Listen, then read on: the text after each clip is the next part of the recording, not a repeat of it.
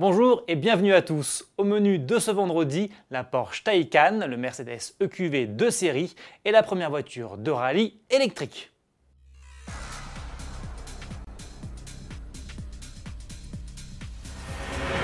En milieu de semaine, Porsche a révélé une partie de la planche de bord de la future Taycan, son premier modèle 100% électrique.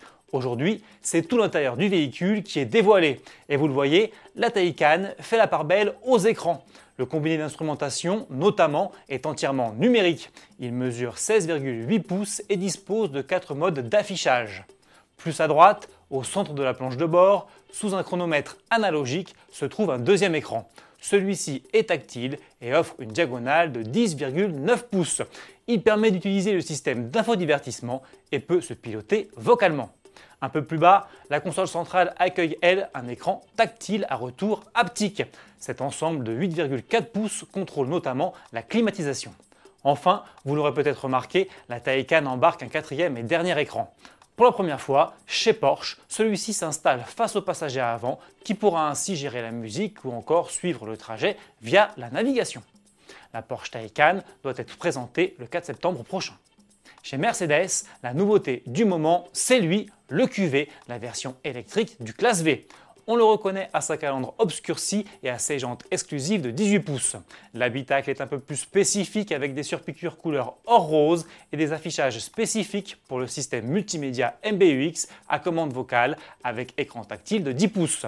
Côté technique, le modèle dispose d'un moteur de 204 chevaux et d'une batterie de 90 kWh pour une autonomie annoncée à 405 km.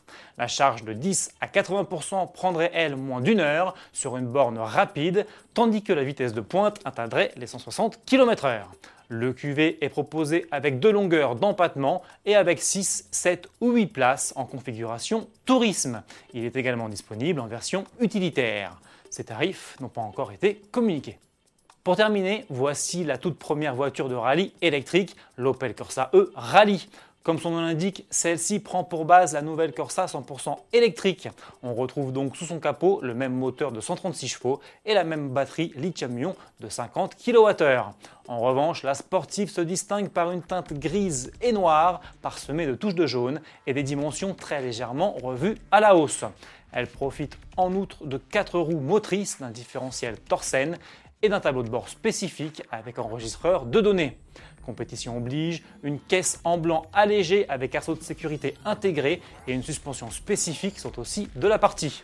Dédiée à la compétition client, la nouvelle Opel Corsa E Rallye entrera en action à partir de l'été 2020 lors des manches du championnat d'Allemagne, des rallyes et d'autres épreuves sélectionnées. Son prix sera inférieur à 50 000 euros. Bon week-end